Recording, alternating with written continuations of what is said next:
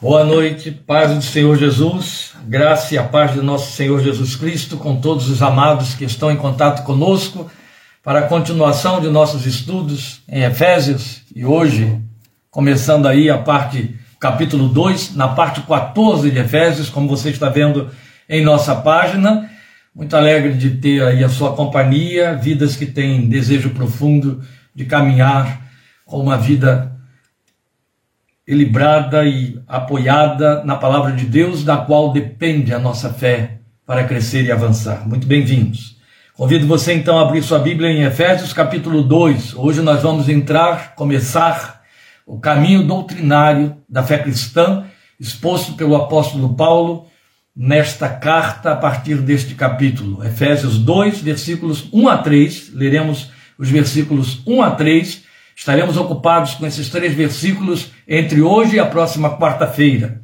Parte 14, depois vamos dar continuidade à parte 14, para que nós possamos otimizar o tempo, porque a exigência do assunto requer tempo.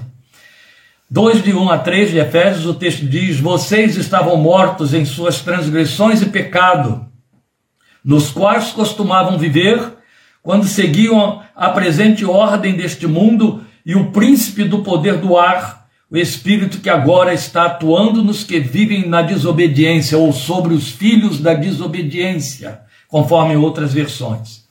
Anteriormente, todos nós também vivíamos entre eles, satisfazendo as vontades da nossa carne, e algumas outras versões dizem natureza pecaminosa, da nossa natureza pecaminosa, que é o significado para a carne, seguindo os seus desejos e pensamentos. Como os outros, Éramos, por natureza, merecedores da ira, ou como muito bem está colocado nas versões mais antigas, filhos da ira. Então, neste trecho curto, de versículos 1 a 3, Paulo dá dois títulos que definem o homem no seu estado de incredulidade: filho da desobediência e filho da ira. Desculpa. Entrou o inverno com todo todo o seu poder e as cordas vocais sentem de imediato. Então vocês vão ter que é, suportar aí um pouco algumas dificuldades. Pois bem, meus irmãos, hoje nós vamos trabalhar com esta introdução do capítulo 2, esses versículos 1 a 3, considerando um assunto que, para nossa penalidade, posso colocar desse jeito, tem sido posto de lado, tem sido é, dissimulado, eufemismos têm sido colocados no lugar dele, dentro da igreja. E, na verdade, ele é um assunto a ser encarado de frente. Ele é a experiência mais premente e permanente na realidade dos homens, dos nossos dias e também dos filhos de Deus. E o nome deste assunto é pecado. O título que eu estaria dando para o estudo desta noite é A Face do Pecado, a maneira como Paulo nos confronta com a realidade do pecado tal como Deus o vê. Porque o importante de nós considerarmos é a visão que Deus tem do pecado, não a nossa. A nossa visão é eufêmica, a nossa visão está cheia de, de negações, de tal maneira que a palavra pecado foi abolida e pecado virou sinônimo de falhas, fraquezas. Pecado é coisa grave, séria. Há pouco tempo, reunidos aqui com um grupo de líderes, eu estava dizendo para eles aquilo em que a palavra de Deus fala para nós e que poucos têm parado para pensar em cima. É o fato de que a igreja existe por causa da cruz e a cruz existe por causa do pecado. As pessoas dizem assim: ah, não, a cruz é a prova do amor de Deus por nós. Quem foi para a cruz provou o amor de Deus por nós. A cruz era a prova do juízo de Deus sobre o pecado.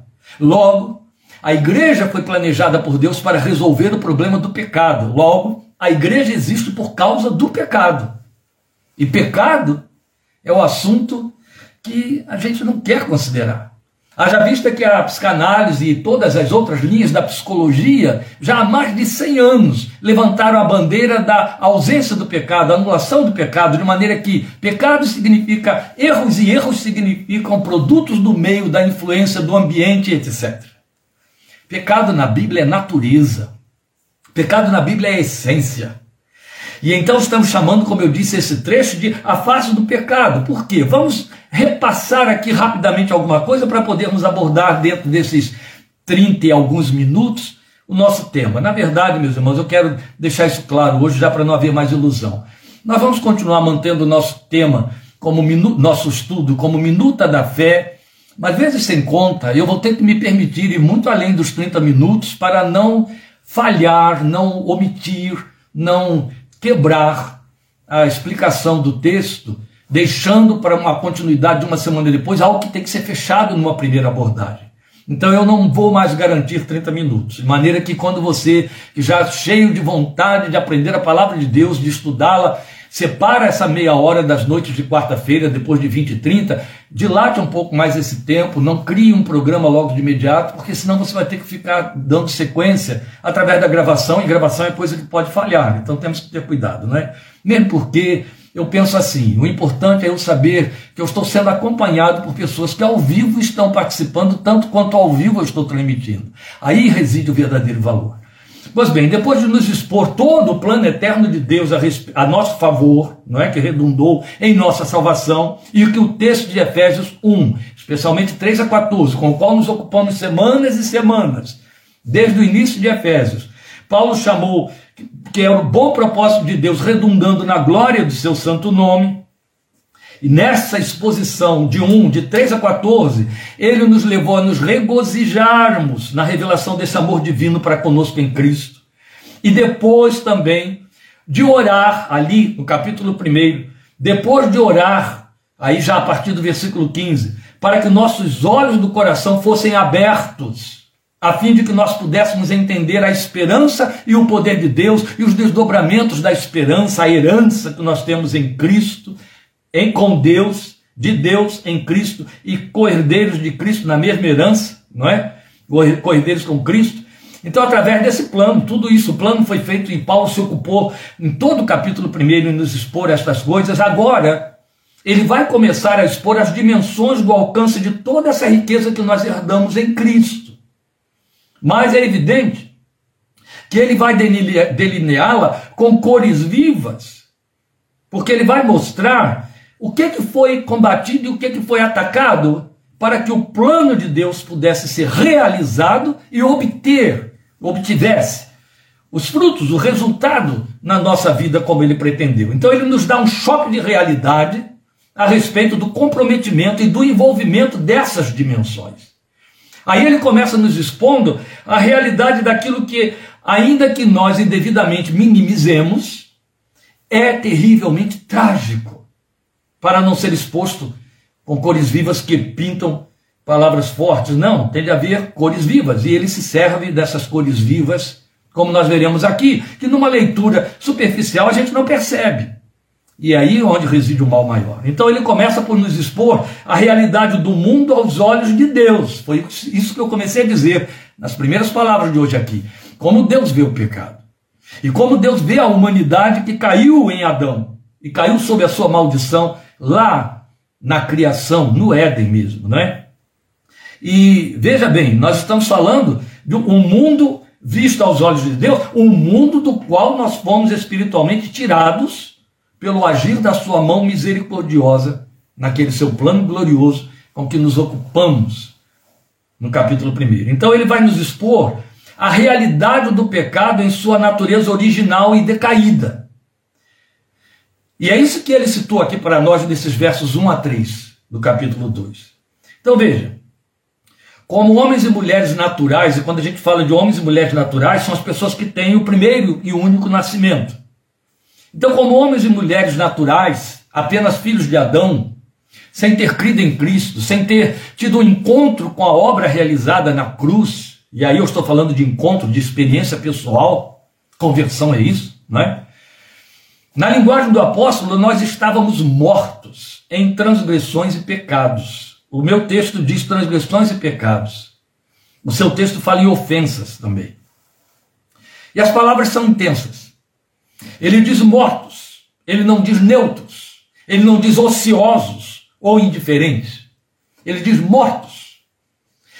Pode ser que essa morte espiritual se traduza em ociosidade, em indiferença, em neutralidade. Eu não quero discutir esses assuntos, eu não tenho interesse nessas coisas. Na verdade, são expressões de uma morte espiritual. A verdade é que Paulo diz que estávamos mortos. não era com meia vida, mas mortos. Nós nos acostumamos tanto a outra realidade que aceitamos que aqueles que nos cercam, sem viver a nossa experiência com a cruz, estejam vivos espiritualmente. Eles estão meio mortos, eles estão quase lá. Não existe esse quase, não existe esse meio termo. Não existe neutralidade. Não existe indiferença. Existe morte. Aos olhos de Deus, e o decreto de Deus afirma que estão mortos, espiritualmente mortos. E assim está a humanidade quanto longe de Cristo morta. O homem e a mulher que não creem, por melhores condições morais eles revelem sua forma de viver, estão espiritualmente mortos. Grave isso que eu acabei de dizer a você. Os que não creem, os que não pertencem ao reino, não passaram pela cruz, para quem a palavra de Deus significa que é apenas a Bíblia, um livro religioso, por melhor que se manifestem moralmente, por mais que mostrem critérios, por mais que se mostrem adequados às leis e às formas e à ética, eles estão espiritualmente mortos. Então, sobre todos pesa a fatalidade da maldição ditada ainda no Éden: certamente morrerás. Deus decretou. Foi aquilo que Satanás disse que não aconteceria, mas aconteceu. E o único meio de mudar essa maldição e essa realidade foi morrer com Cristo na cruz. Deus resolveu o problema, enviando seu filho para morrer a nossa morte. Enquanto eu não morrer a morte de Cristo, com Cristo, a minha morte com Cristo, aceitando essa morte que ele sofreu por mim no meu lugar, eu continuo morto, continuo filho de Adão. Então vamos pensar em que consiste essa morte. Ela consiste na não vida de Deus. Deus é vida. A vida vem de Deus. E eu não estou falando de vida física. A vida física é recipiente da vida espiritual. Quando nós somos vivos espiritualmente, nós participamos da vida de Deus, porque o espírito de vida habita e se move em nós. É a Bíblia quem diz isso. Então, porque ele habita em nós e se move em nós, ele nos dá característica filial divina, ele nos guia a toda a verdade de Deus, porque aí nós temos uma empatia com essa verdade, uma necessidade dessa verdade. Ele nos guia em todas as coisas, todos que são são, são filhos de Deus, são guiados pelo Espírito de Deus. As coisas do Espírito Divino nos são atraentes, e aí ele nos leva, esse Espírito de Deus dentro de nós, a obedecermos à vontade de Deus a querer conhecermos a vontade de Deus, eu estou falando de movimentos na nossa vontade, ao querer conhecer a vontade de Deus, a alegrar-nos na vida com Deus e a desejarmos fazer essa sua vontade. Então as coisas do Espírito de Deus se tornam atraentes para nós. Elas mexem com o nosso entendimento, com nossos sentimentos, com a nossa vontade. Percebe? Isso não significa que aquele que está ao seu redor se mostra interessado em alguma coisa que você esteja dizendo. O movimento de, desse interesse significa curiosidade. É a mesma curiosidade que você tem quando para diante da televisão e ouve uma notícia nova. E aí você para para ouvir e tomar ciência daquilo. Não passa disso. É diferente do que eu estou dizendo. A vida de Deus dentro de nós é a vida que o Espírito faz borbulhar. Jesus deixou isso claro em João 7,38, né? Quem crê em mim, rios de água viva fluirão do seu interior. Então ele fala dessa vida que não só nos mobiliza, nos condiciona. A gente fica cativo dela. Ela se torna prioridade absoluta. As outras coisas, por mais essenciais e necessárias para sobrevivermos, vestirmos a nossa roupa e comermos o nosso pão, se tornam às vezes embaraços, nos atrapalham. Elas são comuns a todas as pessoas e nós damos contas dela até mesmo com muita ética, com muito empenho, mas há um desejo tão maior daquilo de que elas não podem nos favorecer e nem facultar, que elas se tornam embaraços muitas vezes. Então o Espírito de Deus faz com que as coisas de Deus se tornem tão atraentes que vão mexer com, o nosso interior, com o nosso entendimento, com nossos sentimentos, com a nossa vontade. Nossa mente se inclina para Ele. Isso fala da vida de Deus em nós. E aí passamos a vê-lo pela fé. Essa é toda a diferença. Existe uma diferença intransponível entre alguém dizer de crer em Deus e alguém dizer que conhece a Deus. Porque nós pensamos, baseados em fatos da vida temporal, que para conhecer eu preciso ver. Não é verdade. Eu vejo a rainha da Inglaterra, eu vejo o príncipe Charles, eu vejo Joe Biden, eu vejo Jair Bolsonaro, João Dória, e vejo tantas outras figuras importantes ou nefandas da história da política. Eu vejo os ícones das artes. Eu vejo os ícones das artes cênicas.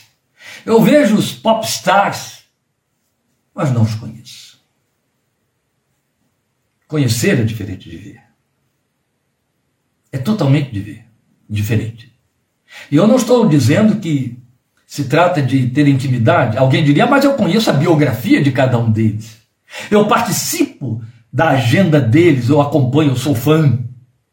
Você ainda não conhece. Você não tem convívio. Você não conhece a natureza de. Então não conhece. Então, quando estamos dizendo, a nossa mente se inclina para ele e nós passamos a vê-lo pela fé. Porque assim como nós identificamos um artista pelos traços característicos de sua obra, o coração que tem a vida de Deus o vê em suas obras e ações. Há uma diferença intransponível de alguém dizer creio em Deus e poder dizer eu o conheço. Aí sim, quando você o conhece, você passa a vê-lo, foi isso que eu acabei de dizer. Você o vê nas suas características, nas características da sua criação, dos seus movimentos, na sua palavra, você o ouve e ele fala com você. E Paulo nos mostra em Romanos capítulo 1 que é exatamente assim. Ele é reconhecido e nós o adoramos a partir da contemplação da sua obra criada. Agora, espiritualmente mortos, estávamos vazios, desinteressados, insensíveis a tudo isso. As coisas espirituais para os que estão espiritualmente mortos, elas parecem aborrecidas, elas parecem enfadonhas. E o princípio pelo qual nós rumamos a nossa vida se torna em direção de nós mesmos, do que é nosso, para nós, para os nossos, e essencialmente em desobediência aos princípios e padrões divinos, porque aí vale qualquer coisa. Para atender, para satisfazer, para poder garantir, quebram-se valores, adapta-se valores. Os valores se tornam relativos conforme as leis humanas, conforme a complacência humana, conforme determinadas coisas se tornam comuns por, se por serem repetitivas. E aderimos a elas. Não há uma lei maior interiorizada que as condena de maneira que a gente então não vá aderir para cumprir essa lei, porque estamos mortos. E é fato que para nós Aquilo tudo que procuramos fazer quando estamos espiritualmente mortos decorre em desobediência aos princípios e aos padrões de Deus.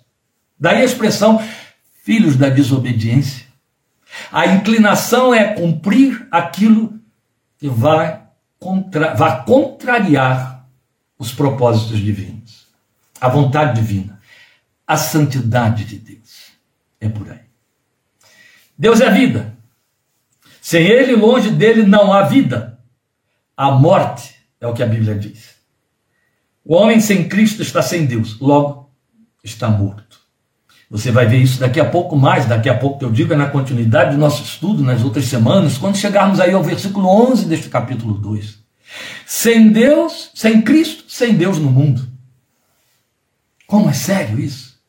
A essência, o ponto de encontro, você já tinha visto isso no capítulo 1, dos versículos 4 até o versículo 12, o apóstolo Paulo deixou claro para nós que Jesus é o centro, Jesus é o eixo, pelo qual Deus nos encontra e realiza todas as coisas, no mundo e a nosso favor. Sem Cristo, Paulo vai dizer aqui em 2,11, estamos sem Deus, sem Deus no mundo. Logo, isso se chama morte espiritual. O Ierde, que é um teólogo que a gente admira muito, ele define essa morte nessas suas palavras. Eu vou repetir as palavras dele para você. Ele diz assim: assim como uma pessoa fisicamente morta não consegue reagir a estímulos aplicados ao corpo, lógico, não é? Também a pessoa espiritualmente morta não consegue reagir às coisas espirituais. Um cadáver não é capaz de ouvir as conversas que se passam no velório. É óbvio? E ele se serve dessa metáfora para nos esclarecer o que significa a morte espiritual, como ela funciona e como Deus vê o morto espiritual. Então é o que ocorre com o não salvo. Paulo diz outras coisas a mais. Ele diz que o não salvo não consegue entender as coisas de Deus. Pode prestar atenção nelas, pode ouvi-las, pode participar de cultos, pode participar de pregações, de palestras, ele não consegue entender. Não desce o seu entendimento. A sua razão fala mais rápido, fala depressa, fala para poder criar rejeições, achar falhas, saídas, justificativas. Um meio termo, um outro evangelho que não agrida, que não empurre para baixo, que não o faça ter perdas de posições para Deus. Não entende das coisas espirituais. É Paulo quem diz isso. Então, indo um pouco mais além na metáfora de Wesley sobre o cadáver, para definir o homem natural sem Cristo, ele diz assim: o incrédulo não está enfermo, está morto. Não precisa ser reanimado, precisa ser ressuscitado. Todos os pecadores estão mortos. E quando ele fala pecadores, ele não está dizendo que nós não somos pecadores, somos pecadores perdoados. Todos que estão debaixo da lei do princípio do pecado, é isso. Todos os pecadores estão mortos. E a única diferença entre um pecador e outro é seu estado de decomposição. E um cadáver não pode estar mais morto do que o outro. Isso significa que o nosso mundo é um grande cemitério, cheio de pessoas que, mesmo vivas, estão mortas mortas. Essas palavras parecem muito fortes. Bem, não pode ser menos forte do que Paulo declarar: vocês estavam mortos em suas transgressões e pecados. Este autor está apenas esclarecendo, mostrando, dando figuras, ilustrando para nós o impacto, a realidade desta afirmação bíblica que o apóstolo Paulo nos trouxe. Então, meus irmãos, observe uma coisa que ele disse que eu achei muito importante. Ele diz a diferença entre um morto e outro está no seu estado de decomposição. Eu sei que é uma linguagem um tanto pesada, mas ela é altamente elucidativa. A diferença, a única diferença entre um pecador e outro, já que estamos falando do morto espiritual, a única diferença entre um pecador e outro é seu estado de decomposição. É verdade. Você vai ter pessoas mais ou menos experimentadas na morte, no pecado. E quero um exemplo da questão da natureza. O homem está mais decomposto. É só uma questão de oportunidade. Os que pegam em armas, os que estão destruindo, os que matam, os que fazem guerras, os que cometem genocídios, os que causam as fatalidades que uma guerra produz é apenas um cadáver em mais decomposição do que os outros cadáveres espirituais. Esta é a razão porque você pode comparar um pecador com outro pecador, dizendo: "O oh, fulano é uma pessoa de bem". Falta a ele a oportunidade de revelar a natureza que ele tem lá dentro. E quando eu digo falta oportunidade, o que eu estou dizendo é circunstâncias pelas quais ele vai revelar quem ele é de fato.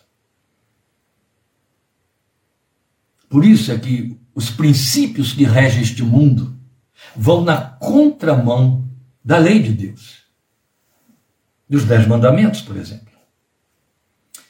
Amados, eu quero chamar a sua atenção para o fato de que nós minimizamos muito esses conceitos da palavra de Deus. E isso facilita a acomodação ao pecado, à vida do pecado, ao estado pecaminoso. Isso é sério. Nós não podemos reorganizar o ambiente para que o pecado se ajuste nele. Não. O que temos ouvido, por exemplo, nos dias de hoje, líderes de renome, eu digo assim, ó, de ex-renome, em São Paulo, nos últimos dias se pronunciando e dizendo, ou oh, por conta da inclusão, por conta da inclusão, eu quero pedir perdão àqueles que eu pus para fora, que isso e aquilo. Ah, se pôs para fora, vai pedir perdão mesmo. Mas a inclusão não significa que eu pegue alguém que tem uma vida cuja forma de viver a palavra de Deus condena e eu diga para ele: vem para cá e continue assim e faça o que você fazia lá aqui dentro, no ambiente que eu entendo como reino dos céus. Não. Eu tenho que chegar para aquele que está vivendo uma vida que a palavra de Deus condena e dizer, e dizer a ele aqui há uma proposta de transformação, de libertação e de mudança de vida. E a razão por que eu o chamo é por amá-lo, por aceitá-lo, por respeitá-lo. Mas se eu amo de fato, eu não quero vivendo no princípio da desobediência, que recebe por fim condenação de Deus, como filho da desobediência. É diferente. A mim cabe como homem do reino, mulher do reino, você oferecer vias de transformação que o poder de Deus e a palavra de Deus apresenta e é para isso que a igreja existe. Então a igreja não existe para ser um, um ambiente de acolhimento de mortos como se fosse um cemitério, mas de vidas que nela entram para ressuscitarem, adquirirem a vida de Deus por Cristo Jesus. A vida que passa a viver para Ele.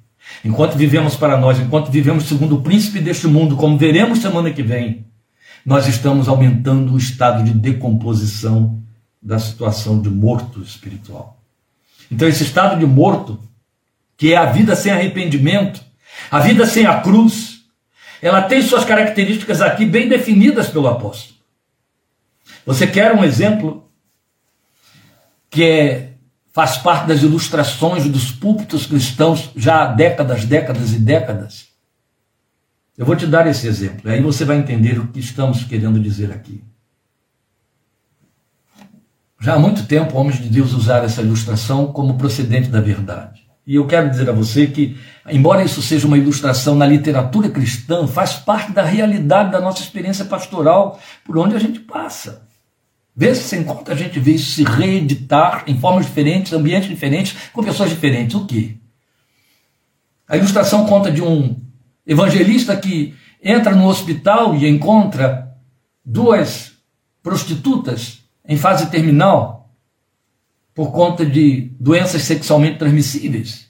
Elas agora estão no estado terminal porque não houve mais antibióticos e tratamentos que pudessem dar conta e estão então em estado séptico, séptico e agora elas estão em vias de morrer. Ele chega lá e evangeliza uma e outra. Fala do plano de Deus, fala da cruz, fala do perdão, fala da restauração em Cristo, da vida eterna que ele garantiu por sua morte na cruz. Fala da necessidade de arrependimento. E as duas perguntam: o que, que eu tenho de fazer? Você precisa se arrepender. Entender que pecou, é pecador, tem uma vida de pecado e precisa se arrepender do seu pecado para ter uma vida com Deus. Qualquer que tenha sido seu pecado, quantos tenham sido seus pecados, você precisa se arrepender. Aí ele devolve da mesma maneira, depois de dar esse esclarecimento, perguntando a uma e a outra. Você acha que você se arrependeu da sua vida as duas dizem sim, eu acho. Você está arrependido? Sim, eu estou arrependido. Aí ele faz um teste. Pergunta para a primeira. Se fosse dada a você a oportunidade de ser curada e sair deste hospital, como você gostaria de ter a sua nova vida? Ah, eu gostaria de viver uma vida íntegra, não mais viver da maneira como eu vivia, não mais praticar o que eu praticava, para que eu pudesse ter uma vida aprovada por Deus. É isso que você quer? Sim, é isso que eu quero. E, a, e você? Pergunta a segunda. Se fosse dada a você a oportunidade de ser curada, de sair de dentro desse hospital, ficar são e voltar a viver por sua própria conta, o que você gostaria de fazer? Ah, eu gostaria de voltar a viver o que eu vivia, mas agora com o cuidado que eu não tive que me fez parar aqui. Eu ia tomar mais cuidado, eu ia ter mais critério. O evangelista concluiu: a primeira estava arrependida, a segunda só tinha remorso. Essa é a situação do morto. Ele não vê razão alguma dentro das propostas de Deus. Ele não tem necessidade alguma de viver de acordo com o padrão de Deus. Ele só lamenta por estar se dando mal na sua forma de viver e quer uma oportunidade para se dar bem. Qualquer que seja o preço, por sinal. É apenas uma ilustração. É só isso. Mas veja, há uma coisa que eu quero mostrar para você, que é com que vamos terminando, fechando a primeira abordagem aqui desse a face da morte, que é aí dos versículos 1 a 3 do capítulo 2, é que o que estamos dizendo é que esse estado de morto, que é a vida sem arrependimento e sem a cruz, ele tem as suas características, né, bem definidas por Paulo. Então, assim como no processo da decomposição de um cadáver atuam agentes de deterioração, era o que eu estava falando, no morto espiritual há também princípios ativos de deterioração. E aí Paulo os expõe para nós. Vamos a eles. São nossos velhos conhecidos. Veja, no versículo 2, ele vai dizer assim: nos quais, tem que ler o 1 para poder dar mais sentido. Vocês estavam mortos em suas transgressões e pecados, nos quais costumavam viver quando seguiam a presente ordem deste mundo. Então aí está um agente de deterioração que nós conhecemos bem, que se chama o mundo. Não ameis o mundo, nem tudo que o mundo no mundo há. Quem ama o mundo se torna inimigo de Deus. Eu estou usando as palavras do evangelista João, João evangelista. Não ameis o mundo nem tudo que no mundo há. Quem ama o mundo faz-se inimigo de Deus. É a Bíblia quem diz de forma textual. E aqui está o primeiro agente de deterioração, o mundo. Nós vamos parar sobre cada um deles a partir de semana que vem, querendo Deus. Logo depois, no mesmo versículo 2, ele mostra o segundo agente. Ele diz: Vocês estavam andando, não é? foi o que ele tinha dito lá, costumavam viver quando seguiam a presente ordem deste mundo, e o príncipe do poder do ar, o espírito que agora está atuando nos filhos da desobediência. Não confundamos isso aqui. Você sabe muito bem que ele está se referindo ao diabo. Este é o segundo agente de deterioração dos que estão mortos, que atuam também nos que estão vivos por conta da, da, da, da outra natureza que ainda carregamos conosco, aguardando a redenção do nosso corpo, que é a carne. Pois bem, ele está mostrando que se trata do diabo, a quem ele está dando títulos aqui bem significativos ou muito pertinentes. Ele chama de príncipe do poder do ar e espírito que agora atua nos que vivem na desobediência. São títulos muito pertinentes e significativos. Jesus o chamou de príncipe deste mundo. Paulo chamou de Deus deste século, Deus deste mundo. Deus. Não é um, um títulozinho qualquer, mas é bem caracterológico para mostrar que se trata de alguém que tem tremendo poder. Agora não vamos confundir. Quando o texto diz aqui, o espírito que agora está atuando nos que vivem na desobediência, temos de compreender que, embora Satanás, embora o diabo, o príncipe deles, seja um espírito, ele não é onipresente, de jeito nenhum. Ele é limitado. Onipresente é Deus, que está em todos os lugares. Satanás não está por aí possuindo todas as pessoas. Ele não precisa fazer isso. Por mais demônios que ele tenha à sua disposição para que se encarreguem disso, ele não está fazendo isso. Não há espaço para isso. Ele está agindo no poder de influenciar este esquema. Ele rege o esquema das ideias, o esquema que dita o comportamento, o esquema que seduz e que escraviza. Tudo aquilo que pode produzir contrário, ser contrário à vida e produzir antivida é manipulado por ele. O engano é manipulado por ele. A mentira é manipulada por ele. Ele é o pai da mentira. Ele é homicida desde o princípio. Então, homicídio, suicídio, feminicídio, infanticídio, tudo isso procede da influência de Satanás. Ele não precisa agir de forma direta. Não é ele quem põe uma arma na mão de uma pessoa e dá tiro, mas é ele quem libera a arma para que alguém a tenha. E dali para frente é mais um passo para que depois tenha a oportunidade de dar o seu tiro, esfaquear, fazer o que tiver de acontecer, perpetrando a morte, para envenenar, para matar de fome, para reduzir a míngua em termos de salário, etc. Ele trabalha esquema. Ele trabalha as, as ideologias formadoras de opiniões, da mentalidade do comportamento, vai exercer uma influência poderosa sobre as crianças das escolas e por aí vai. Ele não precisa agir no indivíduo particularmente. Mesmo porque é perda de tempo. É muito mais importante agir desde as grandes fontes fomentadoras de influência, as leis e as políticas e outras coisas mais. E aí ele cumpre o seu propósito de inimizade contra Deus, de gerar mais filhos de desobediência contra Deus, de afronta para Deus, de aumentar o seu exército de filhos. Porque Jesus deixou claro que os que desobedecem à vontade de Deus têm por pai ao diabo. Foi Jesus que disse isso, está em João 8,44. Percebe como que esse texto usa de cores vivas e duras para nos falar de uma realidade que temos ocultado até mesmo nos púlpitos. Ninguém mais ouve falar de pecado e de alguém ser pecador. Não, de jeito nenhum. Depois, no versículo 3, ele vai falar de um terceiro agente de deterioração. Ele diz: Anteriormente, todos nós também vivíamos entre eles, satisfazendo as vontades da nossa carne ou da nossa natureza pecaminosa. Satisfazendo, ele diz, as vontades está no plural, da nossa carne, seguindo os seus desejos e pensamentos e por isso, como os outros éramos por natureza, porque ele está falando de natureza, ele não está falando de opção, filhos da ira. E aqui é bom que se diga, meus queridos, que ninguém nasce bonzinho nem perfeito. Todos nascem filhos de Adão, filhos da desobediência, inclinados à desobediência. Temos que aprender a obedecer, temos que ensinar a obediência para que alguém ajuste os passos. A tendência natural é oposição, desobediência, quebra de leis rebeldia e tudo mais que alimenta a antivida. Falando assim, considerando desta maneira, avaliando tudo isso, Paulo põe isso no passado para a igreja, ele diz: vocês viviam assim, vocês estavam lá. Faz parecer que existe um mundo de pessoas que estão mortas e nós, os santos, infalíveis e perfeitos. Não. Em nenhum momento a Bíblia diz isso.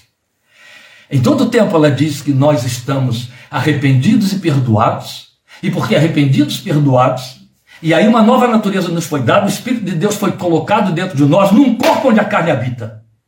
E aí somos convidados a não dar lugar a ela, já que estamos sediados, ela está sediada em nós, no nosso corpo mortal, que ainda aguarda a redenção. E ali também está sediado o Espírito de Deus. Há uma militância, e Paulo diz, e a Bíblia toda diz, Pedro também vai dizer, ou seja, Jesus também disse, o Evangelho da palavra de Deus nos diz que nós devemos dar, atentar à tendência, à inclinação do Espírito que está dentro de nós, e não a tendência, a inclinação da carne que nos leva para a oposição e para não cumprir a vontade de Deus. A verdade é que um disparo chamado libertação a verdade entrou na nossa vida e nos libertou do poder do pecado, do poder da morte, daquilo que nos escravizava, que era o medo da morte. E agora o nosso coração e a nossa mente querem obedecer à vontade de Deus. As falhas, as fraquezas, elas se chamam pecados no plural, para os quais nós temos a solução do que a Bíblia chama de confissão, e só faz confissão e ela só é verdadeira a partir do arrependimento. Se confessarmos os nossos pecados, Ele é fiel e justo para nos perdoar os pecados, nos purificar, porque é sempre uma questão de limpar o que está sujo, de toda injustiça, mas atente, só confessa quem se arrepende. Amém? Só se arrepende aquele em cujo coração o Espírito de vida está habitando. Então, ele vai nos mostrar esses três agentes sobre os quais voltaremos a falar: o mundo, o diabo e a carne, nessa ordem. Estamos seguindo o, trecho aí, o texto aí, que são velhos conhecidos, como eu disse. Porque é importante então saber sobre eles. Se atuam nos mortos espirituais e nós não estamos mais espiritualmente mortos. Exatamente por, pelo aquilo que eu acabei de dizer, porque estamos vivos no espírito, mas ainda habitamos num corpo não remido não redimido, que aguarda a sua redenção, que recebe o nome, neste momento, de corpo de humilhação, que vai de fato ter que voltar a ser pó, e que aguarda por si mesmo o corpo glorificado, corpo espiritual, como do Senhor Jesus, que nos vai ser dado no dia da ressurreição. Então ainda habitamos num corpo não redimido. Esse corpo aguarda a sua redenção e nele a carne reside. O princípio que se opõe a Deus está lá dentro dele, está aqui, está em nós. Basta você considerar aí, ler com atenção Romanos capítulo 7, onde Paulo nos expõe, falando de si mesmo, esse conflito entre a mente espiritual e a carne. O bem que eu quero fazer eu não faço, E o mal que eu não quero, esse eu faço, ele diz. Então eu vejo essa lei militando na minha carne. Com a mente eu sirvo a vontade de Deus, e com o corpo eu sirvo ao pecado. Mas aí ele encerra dizendo: graças a Deus pela vida eterna que nos dá em Cristo Jesus. Logo, meus queridos, sofremos tendências acerca das quais nós somos exortados a não atender.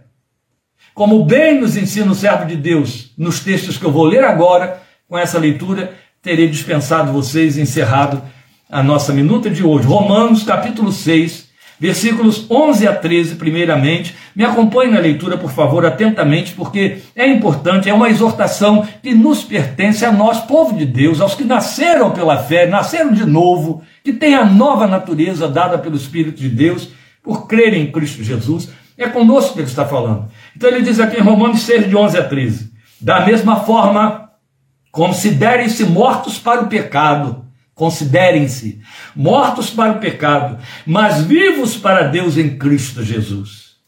Portanto, não permitam que o pecado continue dominando os seus corpos mortais, fazendo que vocês obedeçam aos seus desejos. Olha, ele estava falando de desejos em Efésios 2, 3. Desejos da carne.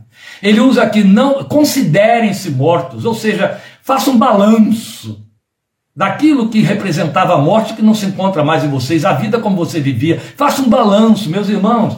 Eu tenho de voltar a esse texto aqui. O autor de Hebreus usa esta mesma palavra: considerai, pois, aquele que carregou a ignomínia para fora da cidade, falando de Jesus. Considerar significa fazer balanço, sabe aquela contabilidade que você faz para depois fazer a sua declaração de imposto de renda, onde você vai ver os ativos, os passivos, onde você vai ver aquilo que é saldo e aquilo que, que é déficit, aquilo que é, é, é ganho e aquilo que é perda, a entrada e a saída, qual é o, o saldo, se houve déficit. Isso é o que a Bíblia chama de considerar.